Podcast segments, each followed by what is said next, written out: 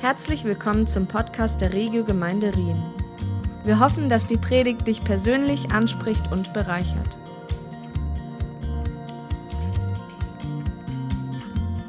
Wir haben es eben in dem Sermon Bumper, den wir alle so genial finden, gesehen und vielleicht haben es manche von euch auch letzte Woche gehört, wie Wolfi über das erste Kapitel beziehungsweise schon die Anfänge vom zweiten Kapitel gesprochen hat. Und es ging um das Geheimnis Christus. Und es ist eben das, dass Christus Gott die Welt geschaffen hat, dass er sie erlöst hat. All diese Dinge möchte ich jetzt nicht nochmal entfalten. Und da wurde sozusagen ein Feuerwerk losgelöst in Kapitel 1. Und in der Reihe Roots and Fruits gehen wir zusammen durch den Kolosserbrief.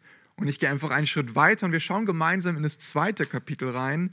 Und wir haben ganze zwei Verse heute vor, aber da steckt ganz, ganz viel drin. Und was Paulus macht, ist, dass er jetzt nach diesem großen Feuerwerk, wo er wie so, Wolfi würde vielleicht sagen, das Evangelium gemalt hat, ihr habt den Spruch sicher schon mal von ihm gehört, dass jetzt äh, Paulus auf die Gemeinde in Kolossä schaut und die Frage stellt, ja, was bedeutet das denn für euch? Und ich denke, da ist auch sehr, sehr viel für uns heute dabei. Das Erste, was dort steht, ist, wie ihr nun den Herrn Christus Jesus angenommen oder auch kennengelernt habt, darauf gehe ich gleich ein, so wandelt nun auch in ihm. Bleibt in ihm festgewurzelt und baut euch in ihm auf und werdet fest im Glauben, wie ihr unterwiesen worden seid und lasst es an reichlicher Danksagung nicht fehlen. Schauen wir uns mal gleich Vers 6 gemeinsam an, wo es heißt, wie ihr nun den Herrn Jesus Christus angenommen oder kennengelernt habt. Als ich das gelesen habe, ist bei mir sofort irgendwie so äh, diese persönliche Annahme von, von Jesus in den Sinn gekommen. Jetzt habe ich ihn in mein Herz aufgenommen.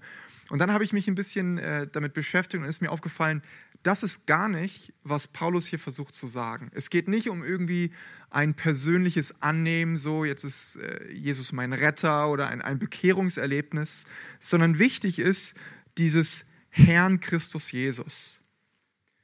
Christus als Herr, Herr Jesus Christus, ist nämlich die allererste Bekenntnisformel der Christen und Christinnen. Das heißt, wenn man damals Christus ist Herr, Jesus ist Herr gesagt hat, dann war das eine sehr, sehr steile Aussage. Im Römischen Reich war nämlich der Ausdruck Kyrios, Herr im Griechischen, für den Kaiser erstmal reserviert. Das heißt, sobald ich gesagt habe, nicht der Kaiser, sondern Jesus ist Herr, trifft man eine sehr, sehr steile und man würde sagen dogmatische Aussage. Das erste Bekenntnis der Christen war also, Jesus ist Herr. Und wenn man das gesagt hat vor dem Kaiser und eben nicht auch noch gesagt hat, und du Kaiser bist auch noch Kyrios, dann war das letztlich der Weg ins Martyrium. Also es ist, es ist hier eine, eine sehr, sehr steile Sache, die, die Paulus gleich am Anfang markiert. Und das hat sich dann später in den, in den frühen Christen und Christinnen so entfaltet, dass man das mit dem Fischzeichen ausgebaut hat. Vielleicht habt ihr das schon mal gesehen, auf irgendwelchen, vielleicht jetzt nicht mehr so viel, aber früher gab es so diese Zeit, wo 30 Prozent der Christen vielleicht gefühlt und Christinnen so diesen Fischsticker bei sich auf dem Auto hatten. Und äh, Fisch heißt auf Griechisch Ichthys. Und wenn man die Anfangsbuchstaben nimmt, ergibt es eigentlich die Aussage Jesus Christus, Sohn Gottes Retter. Und das ist so der nächste Schritt von dem frühen Bekenntnis der Christen und Christinnen. Was also versucht Paulus hier zu sagen? Es geht nicht darum, dass jetzt hier ich irgendwie ein persönliches Erlebnis hatte, sondern, sondern dass durch Paulus oder durch andere Apostel die Aussage, Christus ist der Herr, mir weitergegeben wurde. Es wurde der Gemeinde in Kolossä weitergegeben und sie haben das für sich angenommen. Das, es geht also, man könnte es vielleicht auch so sagen, um eine Tradition, um ein Dogma, das weitergegeben wurde, um eine Lehre letztlich. Und ich fand das was sehr, sehr Interessantes, weil was dadurch passiert ist, dass auf einmal die Tradition wichtig ist. Vielleicht äh, kennt ihr manchmal die Aussagen, dass wir uns von den ersten Christen und Christinnen inspirieren lassen wollen. Und dann kommt meistens Apostelgeschichte 2, wie sie einander, geme miteinander Gemeinschaft hatten und das Brot gebrochen haben und so weiter. Und das ist alles schön und gut, aber Tradition in dem Sinne, wie es Paulus hier vorstellt, ist viel mehr als das. Es geht nicht nur um die Gemeinschaft, sondern darum, dass die frühen Christen, die frühe Kirche uns dieses Dogma mitgegeben hat, nämlich Jesus ist der Herr. Und da möchte ich uns ganz am Anfang einladen, kurz, dass wir innehalten und, und das mal für uns annehmen, dass wenn Paulus sagt, hey, ihr habt das angenommen, ihr als Kirche in Kolossä, dass wir uns vergewissen, hey, vielleicht haben wir oder du als Mitglied von der Regiogemeinde Rien das auch angenommen. Christus ist Herr. Aber nicht, weil du einfach äh, vielleicht im Wald warst und eine persönliche Begegnung hattest, sondern weil vor dir schon Tausende von Menschen sich nacheinander diese Aussage weitergereicht haben. Wie ein Staffellauf. Schon mal, das ist die Aussage, das ist der Kern und den haben wir weitergegeben. Und deshalb ist so manchmal dieses Bild, ja, Apostelgeschichte 2, die frühen Christen, da noch alles gut und dann spätestens mit der konstantinischen Wende, da ist es dann mit der Kirche bergab gegangen, als es eine Institution wurde und so weiter. Ich glaube, natürlich gibt es Irrwege in der Kirchengeschichte, aber zuallererst können wir den schönen Kern ansehen, dass seitdem die Kirche einfach diesen, diese Aussage, dieses Dogma, Christus ist nun mal der Herr, bis heute uns weitergegeben hat. Und da dürfen wir sehr, sehr dankbar für sein, dass wir in dieser Tradition eingebettet sind. Und es ist übrigens deshalb auch äh, sehr, sehr interessant, dass Paulus so stark das betont und davor und danach, das schauen wir uns nicht an, erwähnt, dass das die Abgrenzung zu ihr Lehren ist. Also es geht wirklich um eine Weitergabe von diesem Dogma durch die Tradition. Man könnte auch sagen, dass die Aussage, Christus ist Herr, Jesus ist Herr, für Paulus an dieser Stelle wie zu dem Punkt geworden ist, aus welchem jede weitere Dogmatik, jede, jeder weitere Inhalt des Glaubens herausgenommen werden kann. Oder bildlich gesprochen, wenn man ein Lineal nimmt und eine Linie zieht, dann markiert man wie von Anfang Christus ist Herr die Aussage und von dort werden jede anderen, jeder andere Strich muss da rauskommen. Und sobald es diese Tradition der Kirche verlässt, dann ist es eine Irrlehre. So betont es Paulus hier. Aber, das ist das Schöne, es bleibt nicht nur bei diesem Dogma, nur in Anführungsstrichen. Es bleibt nicht nur bei dieser Aussage, Christus ist Herr, sondern was Paulus dann macht, ist, dass er natürlich auf das Leben zu sprechen kommt. Es soll nämlich nicht irgendwie eine Formel sein, die man im Sinne eines Lippenbekenntnisses einfach nur sprechen kann, sondern dann heißt es ja weiter, so wandelt nun auch in ihm, bleibt in ihm festgewurzelt und baut euch in ihm auf und werdet fest im Glauben, wie ihr unterwiesen worden seid. Ich denke, dass dieses Wandeln, Wandeln in dem Dogma, Christus ist Herr, eine sehr, sehr schöne Ergänzung und auch Bereicherung, eine neue Perspektive auf diese vielleicht manchmal starre Dogmatik zu sein. Hier kommt die Aussage, Jesus ist mein Herr, plötzlich ins Leben. Hier geht es darum, dass die Herrschaft von Christus das Wandeln von dir, von mir, von uns als Gemeinde auf einmal beeinflusst. Das ist übrigens eine typische Wortwahl im Kolosserbrief, das Wandeln. Und Wandeln, ich, mich, ich bin ehrlich, mich hat es am Anfang kurz überfordert. Was soll man denn dazu sagen, dass man jetzt in Christus wandelt? Das ist ein Riesenthema. Es beeinflusst ja das ganze Leben und kann sich auf vielfältige Art und Weise äußern. Die einen betonen vielleicht so etwas wie eine stille Zeit. In, mit in Christus wandeln bedeutet eine exklusiv für ihn reservierte Zeit in meinem Alltag.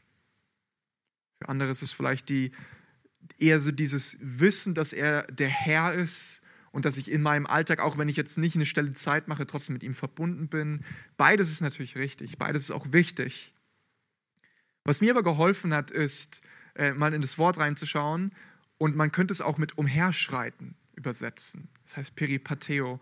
Und es gleicht so ein bisschen dem Bild, und das habe ich in den Kommentaren gefunden, wie ein Mönch im Kloster im Kreuzgang umherschreitet. Kreuzgang so. Wir schreiten auf dieser Aussage, Christus ist Herr, umher. Und zwei Sachen fallen da schon mal auf. Einmal ist es eine Bewegung drin, es ist eine Dynamik. Es ist nichts Starres mehr. Wir bewegen uns auf und in dieser Aussage. Und das Zweite ist, dass, das fand ich auch sehr bemerkenswert, dass wenn wir jetzt umherschreiten, dass man es wie als so ein, ein Durchdeklinieren verstehen kann. Also wieder in diesem Bild von dem Lineal, wir ziehen jetzt daraus unterschiedliche Schlüsse für unseren Alltag. Und das kann eben die stille Zeit sein. Das kann eben sein, ich, ich brauche den Moment, in welchem ich mir neu vergewisser, wer hier Herr ist und wer nicht. Ich bin es nämlich nicht. Vielleicht ein ganz, ganz schönes Moment für die stille Zeit. Aber es kann auch sein, und das ist so das zweite Bild, dass man wie in dem Garten der Eltern umherschreitet und den Garten genießt. Also ich weiß nicht, vielleicht haben äh, deine Eltern einen Garten. Das bedeutet nicht, dass du die ganze Zeit darüber nachdenkst, ah ja, der Garten, der gehört meinen Eltern. Ah ja, der Garten, der gehört meinen... Darum geht es eben nicht. Sondern weil der Garten deinen Eltern gehört, darum kannst du darin frei rumschreiten. Und das ist dieser zweite Aspekt, den man vielleicht sagen könnte, in, nicht in Abgrenzung, aber auch ein Stück weit im Kontrast zu dieser stillen Zeit, dass man jetzt zur Entfaltung bringt, dass Christus Herr ist. Dass man sich nicht mehr nur darauf besinnt, sondern dass man es jetzt eben durchläuft.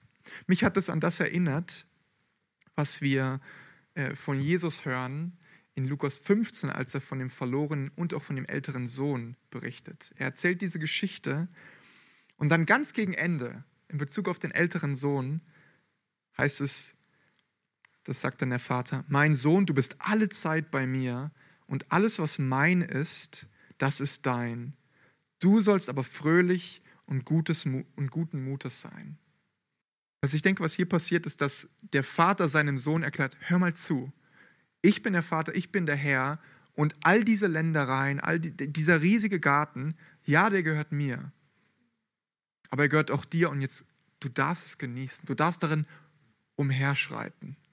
Und deshalb wandeln vielleicht diese, ihr merkt diese zwei Aspekte, dieses Neubesinnen, ja, Christus ist der Herr, vielleicht im Kontext einer stillen Zeit, eines Innehaltens, aber auch das Auslaufen, das Umherschreiten in dem Kreuzgang.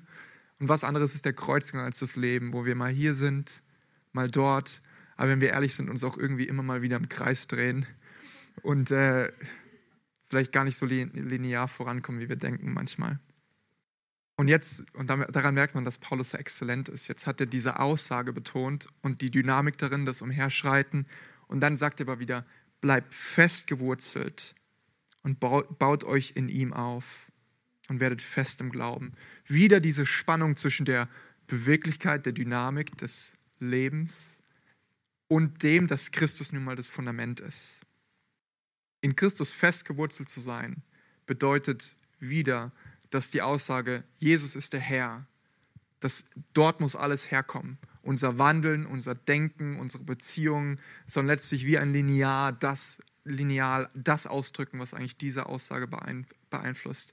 Wie wir miteinander umgehen, wie wir, über unseren Alltag, unsere Aufgaben nachdenken, unsere Stärken, unsere Schwächen. Christus ist der Herr. Vielleicht könnt ihr mal versuchen, das miteinander in Verbindung zu bringen. Ich glaube, das hat sehr, sehr viel zu tun mit dem gewurzelt zu sein in dieser Tradition, die uns allen weitergegeben wurde. Und dann aber baut euch auf. Baut euch auf. Man könnte vielleicht auch sagen, wachst in diesem Garten. Jetzt haben wir diese Wurzeln in der dogmatischen, Aus, dogmatischen Aussage, Jesus ist der Herr.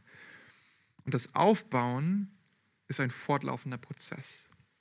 Auch hier im Griechischen geht es wirklich darum, dass es im Präsens ist. Es ist nicht mehr, ihr seid verwurzelt gewesen, sondern fortlaufend könnt ihr euch nun und sollt ihr euch nun auf diese Aussage, dass Jesus der Herr ist, errichten, aufbauen.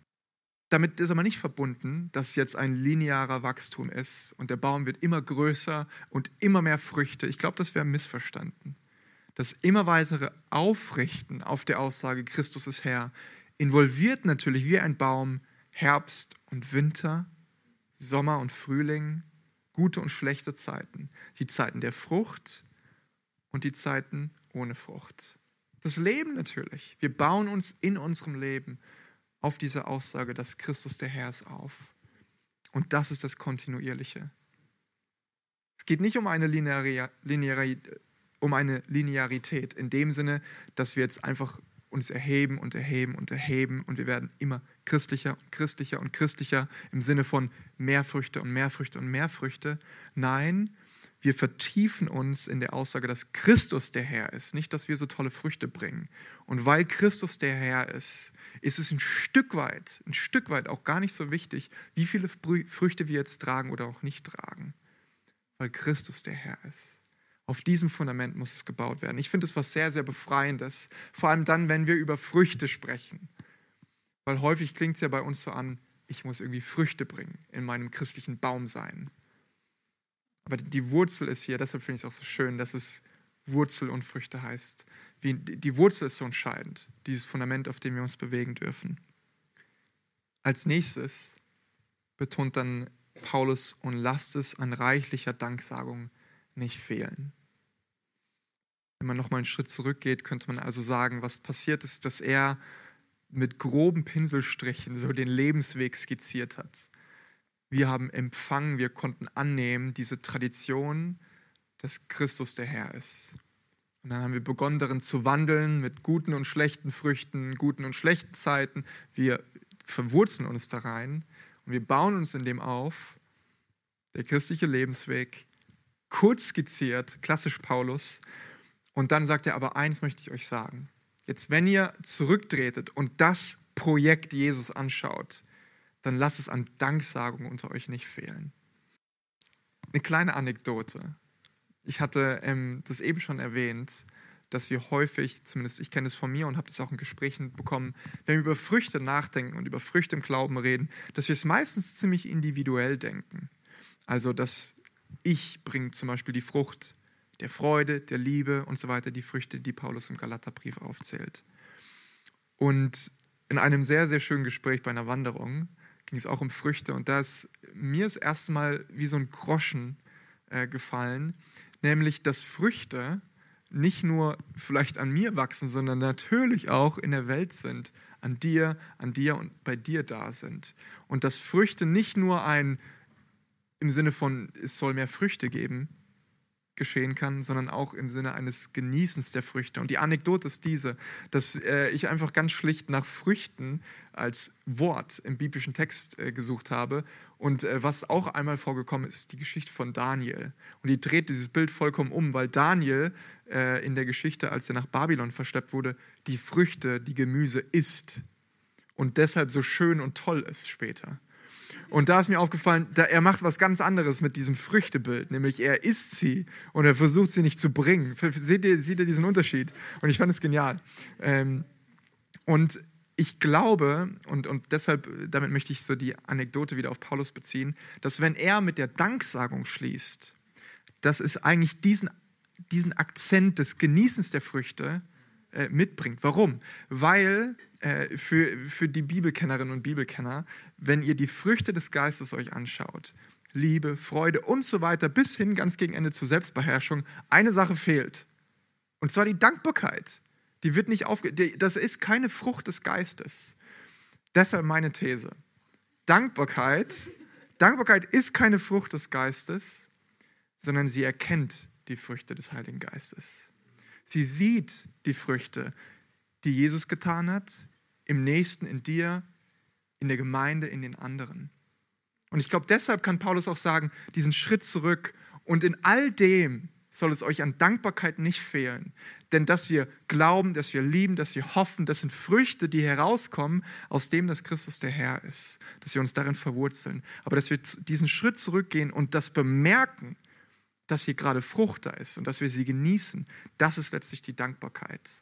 Und das Schöne daran ist, dass jetzt hier, ich nehme das so ein bisschen als eine Entlastung wahr, dass ich jetzt wie Daniel mich hinsetzen kann und da sind Früchte vor mir und ich darf essen und ich darf genießen. Und es ist nicht die Aussage, bring Früchte, denn der Glaube muss nun mal Früchte bringen. Dieser, dieser Wandel hin zu dem Genuss. Ich habe für mich deshalb so festgehalten, dass Dankbarkeit das ist, dass man mit offenen Augen durch die Welt läuft und erkennt, wie im Sinne eurer God Stories, wo gerade Früchte da sind. Und es muss gar nicht was in Anführungsstrichen Übernatürliches sein. Wenn wir wirklich konsequent die Aussage denken, Christus ist Herr und im Leben darin wandeln, dann ist es nicht nur was Übernatürliches, weil Leben ist sehr, sehr natürlich. Wir schauen nach draußen, wir haben die Natur, wir sehen einander, es gibt einen Alltag, in dem wir arbeiten, in all dem äußert sich oder soll sich äußern, dass Christus der Herr ist. Und wenn wir mit offenen Augen durch die Welt gehen, dann können wir die Früchte sehen in der Arbeitskollegin, die noch nie in der Kirche war, aber die hat mich so freundlich heute begrüßt. Und das ist, das ist eine Frucht von etwas Schönem. Das kann natürlich auch sein, dass wir hier im Kontext der Kirche sehr, sehr herzlich miteinander sein. Aber meine Einladung an mich, an uns ist, die Augen zu öffnen und mit einer Dankbarkeit zu entdecken, wie ein Detektiv. Daran zeigt sich, dass Christus Herr ist. Daran zeigt sich, die Welt ist nicht verloren. Merkt ihr, worauf ich hinausziele? So im Sinne vom, vom Herbst, jetzt ist der Tisch gedeckt, die Früchte sind da, lass uns sie genießen. Ich glaube, das ist das, was Dankbarkeit sein soll. Sie erkennt die Frucht im anderen. Und ich glaube, wie schön wäre es, wenn wir anfangen würden, konsequenter mit so einer Lupe durch die Welt zu gehen und zu merken, oh Claudio, schon mal das ist wirklich eine Frucht davon, dass Jesus Herr ist und ich sehe das in dir. Und ich, ich, ähm, ich denke, dass häufig, wenn, wenn Menschen im Gespräch sind, kommt immer wieder durch, wie, wie so eine ich sage jetzt mal, eine, eine innere Unsicherheit, vielleicht eine Unzufriedenheit, aber auch einfach ja, eine persönliche Unsicherheit ist, so, vielleicht auch mit Scham bedeckt oder so, so, so ein bisschen so, so eine Verkrümmung. Ich bin mir unsicher in Bezug auf mich selbst. Ich glaube, wenn wir jetzt aber dem begegnen mit einer Dankbarkeit, mit dem erkennen, wie viel Früchte in deinem Leben sind und in deinem Leben schon, dann kann sich hier was aufrichten und immer mehr kann das auch zutage kommen, was man vielleicht nicht an erster Stelle sagen möchte. Und da, ich finde, das ist sowas, das ist wirklich typisch Evangelium. Dass dadurch, dass man jetzt Früchte erkennt, dass man was Schönes genießen kann, dass dadurch vielleicht gebrochenes Heil werden kann. Auch hier wieder, ihr, ihr merkt den Unterschied, es ist nicht eben, das ganze Gebrochene muss geheilt werden und dann kommen die Früchte. Nein, nein, es darf der Genuss sein und aus dem heraus wächst etwas. Wie viele Früchte werden wir wohl sehen, wenn wir mit offenen Augen durch die Welt laufen? Bei uns hier, aber auch in der Welt, bei Fremden. Das heißt auch in Gottes Wort, dass die Weisheit am Marktplatz schreit, dass sie eigentlich offensichtlich ist. Und das möchte ich euch für heute Morgen mitgeben. Zu lernen, diese offensichtliche Frucht im Leben immer wieder zu entdecken und dann auch zu benennen. Dankbarkeit auszudrücken. Hm, Joshua oder einer vom Lobpreisteam könnte jetzt schon mal vorkommen. Ich möchte nämlich all das münden lassen, dass Christus der Herr ist, dass wir darin wandeln und zurücktreten, um dafür Danke zu sagen, in eine Meditation münden lassen.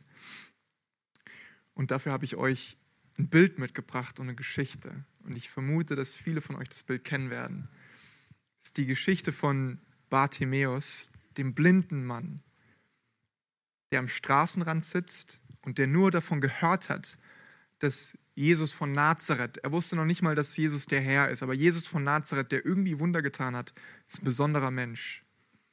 Und er hat davon gehört, dass Jesus von Nazareth kommt.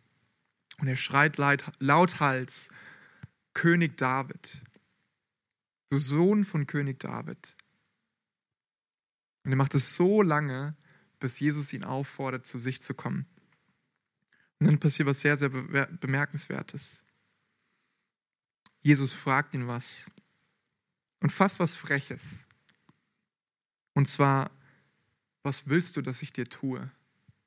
Was willst du eigentlich von mir?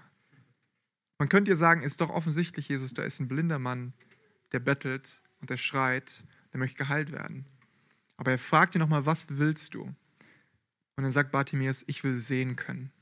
Und ich würde mir wünschen, dass wir jetzt uns einen kleinen Moment nehmen, in dem wir zu Bartimäus werden.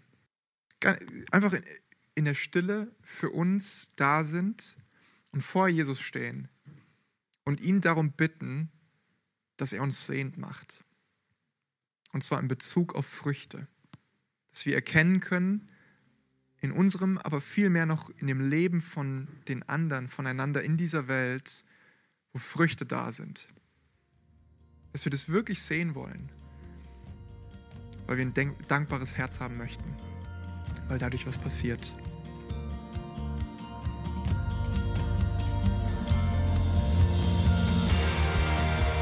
Es freut uns, dass du heute zugehört hast. Für weitere Predigten, Informationen und Events besuche unsere Gemeindewebseite www.regiogemeinde.ch.